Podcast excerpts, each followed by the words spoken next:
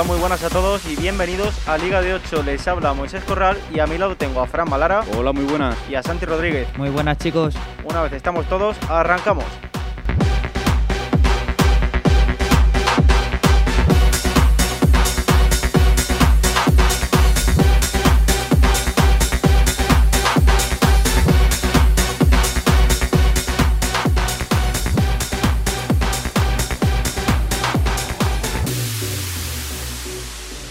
En la mañana de ayer tuvimos por fin los emparejamientos de los octavos de final de la UEFA Champions League.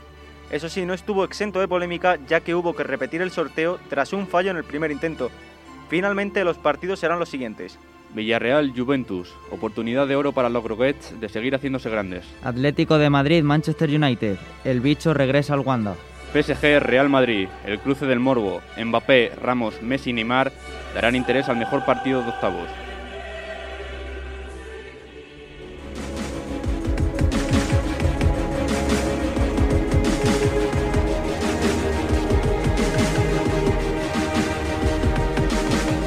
Y también conocimos en la segunda competición continental cómo ha quedado de parado la ronda preliminar previa a octavos. Sevilla, Dinamo de Zagreb. Empieza el camino hacia la conquista de la séptima, cuya final se juega en el Sánchez Pizjuán. Red Bull, Leipzig, Real Sociedad. Los de Alguacil tendrán un duro hueso de roer para empezar la aventura europea. Zenit, Betis. ¿Por qué no vamos a vivir el gran derby en la final de la Europa League? Primero, estancia en Rusia. Y Barça-Nápoles, sí, Barça-Nápoles, lo que nunca pensábamos ver, oportunidad de crecer y hacerse grande desde abajo para los azulgranas.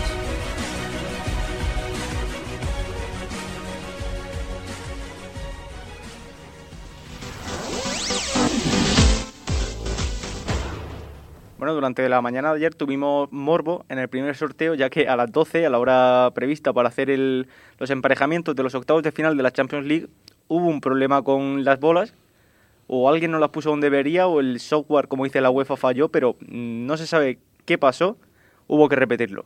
Eh, ¿Vosotros creéis que mm, es aceptable que la UEFA tenga ese error?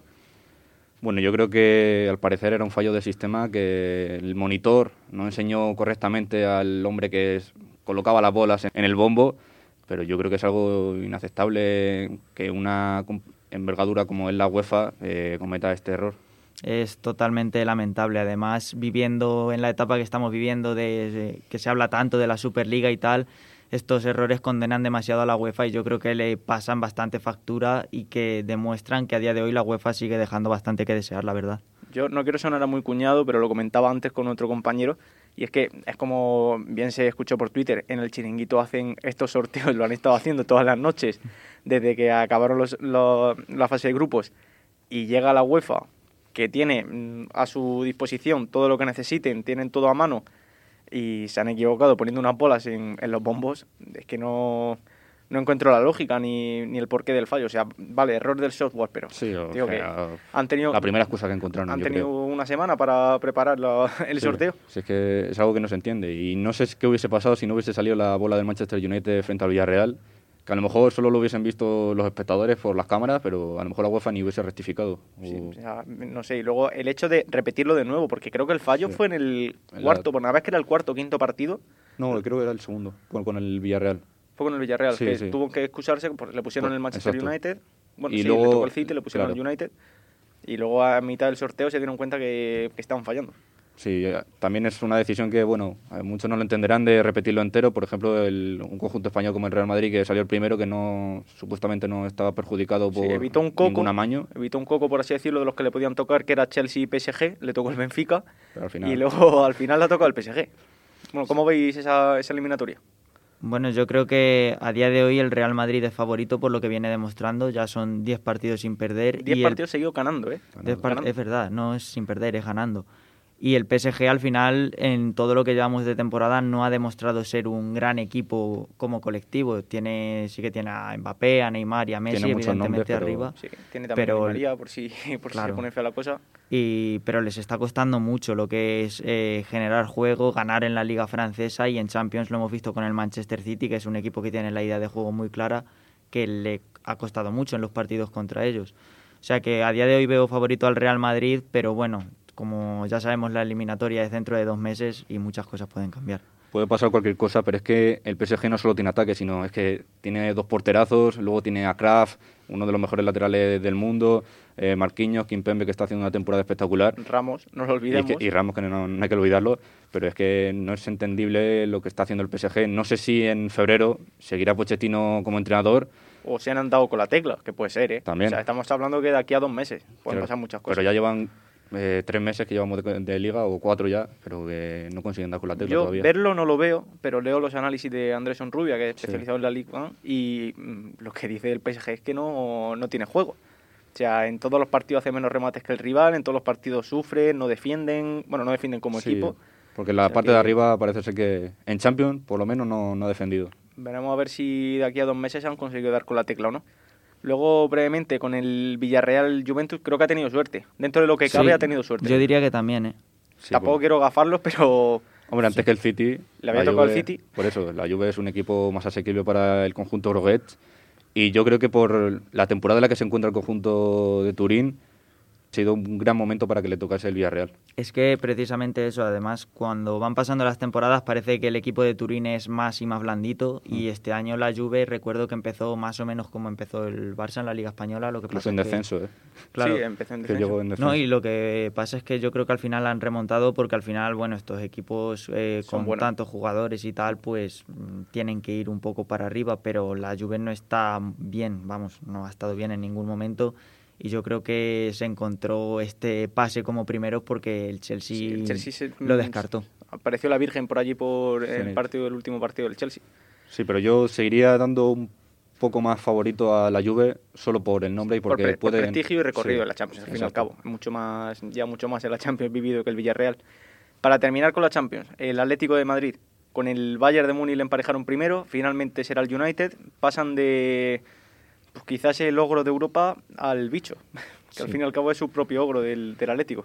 Pero mucha suerte han tenido, mucha, mucha suerte, porque sí, es el Manchester United, está Cristiano, pero el Manchester United le pasa una situación parecida al PSG, que tiene jugadorazos, pero que no, tiene rendimiento grupal. Exacto, y en la Premier lo está, se está viendo que o ganan por la mínima o, sufren y empatan y pierden. Es algo que no, no, se entiende con Bruno Fernández, que esta temporada estaba desaparecido, con Cristiano, que es de los pocos que, que, rinde, y con un gran De Gea, sobre todo, que es el que está salvando mucho al United. Pues yo creo que es un alivio también, porque con el Bayern de Múnich no le hubiera visto ninguna posibilidad al Atlético de Madrid. en 2016, cuando le tocó en semis, también se decían cosas así. El Atlético, cuando le tocan los grandes, es cuando se dice, hostia, pues venga, adiós el Atleti y luego llega así y lo echan, porque al fin y al cabo es el juego que le gusta al Cholo. Sí. Pero este Bayern, no sé, yo si hubiese... Lo que pasa es que ya es eh, tan flojito también el Manchester United que mm, quizá no le sale tan bien la jugada al Atlético de Madrid, porque el Manchester United tampoco tiene un juego que sea una cosa de otro mundo, dependen muchísimo de Cristiano a la hora de marcar goles, a la hora de generar dependen mucho también de Bruno Fernández, que estamos viendo que no está teniendo su temporada. Por lo tanto, parece que es un equipo asequible, pero este tipo de equipos no se le dan bien al Atlético de Madrid. Es de esos partidos que tuviste al, al Bayern de Múnich, perdón, y luego te toca el United y aún así caes eliminado. No, sabremos lo que. Veremos a ver qué pasa. ¿no? Para cerrar ya lo último con la Champions, eh, simplemente sí o no. ¿Creéis que hay pleno? Para mí, para mí yo creo que sí. Va a haber pleno de español en cuartos. Yo diría que no. Yo creo que bueno, es que no se sabe porque falta todavía dos meses. Pero Ahora mismo, ¿vosotros qué diréis? Yo tengo la duda del Villarreal, más que la del Atleti. Yo también. Yo estoy ahí un poco en dudas, pero voy a ser optimista y voy a decir que sí, que van a pasar todos. Si se recupera Gerard Moreno y Jeremy Pino está a su mejor nivel, yo creo que sí que tienen esperanzas. Bueno, en cuanto a la Europa League, las preguntas es que van a ir relacionadas con el Barça, porque al fin y al cabo creo que los tres estamos flipando con que el el equipo del Camp Nou vaya a jugar ahí en, esta competición. O sea, no es por desprestigiarla ni mucho menos, pero pasar de la Champions a la Europa League siendo el Barça, o sea, que es que no estamos hablando de cualquier equipo. Creo que es un, bajonazo. Mm, antes que nada, eh, tenemos el Betis Zenit, como habéis dicho, el Red, Bull, el Red Bull Real Sociedad y el Sevilla contra el Dinamo de Zagreb. ¿Pasarán los cuatro? Yo confío más que en los de Champions. Yo creo que aquí sí que van a pasar los cuatro. Quizá el más complicado va a ser el, la, Real. Sociedad porque con el Leipzig lo veo muy 50-50, incluso 60-40 para el Leipzig, pero el, el, Betis, quitando el hándicap de que tienen que viajar a Rusia, es muy superior al Zenit, pienso yo. Y por lo Y menos ya Sevilla- recuperan, ya recuperan a Fekir en la competición Claro. europea. Y el Sevilla lo tiene muy hecho a priori con el Dinamo Zagreb. Sí, yo es que la Real me dejó varias eh, dudas durante la fase de grupos y con- contra un rival como el Leipzig no te sé decir yo si, si podrá pasar, pero yo no veo el pleno de españoles en esta competición. Para centrarnos en el Barça, porque creo que aquí hay miga. ¿Tenéis ganas de verlo jugar en la Europa League o no? Sí, yo, yo estoy todavía que no me lo creo, la verdad. O sea, hasta que no vea que un jueves juega el Barça en esta competición con el himno de la Europa League. Con el parche en el brazo. Sí, eh, va a ser complicado de asumir eso. Pero bueno, el Barça lo positivo es que tiene dos meses para prepararse para este partido y aunque ahora no estén pasando por el mejor momento, pues eh, yo creo que a esta cita van a llegar ya con el equipo más formado y con más capacidad para hacer daño a un Nápoles que tampoco está en su mejor año en competiciones europeas, la verdad. Pero que también es mala suerte. Que, Es, es posiblemente el peor rival. ¿eh? sí, sí, que vayas a la Europa League y encima te enfrentes al Nápoles, habiendo otros equipos eh, mucho inferiores, sin faltar al respeto a, a esos equipos. Pero es que yo creo que ha tenido muy mala suerte el Barça. Y cuidado con el Nápoles, que yo creo que la única esperanza del Barça es que Osimhen está tres meses de baja y si llega el partido va a ser eh, justo. Y yo creo que es el principal artífice del gol en la ciudad napolitana.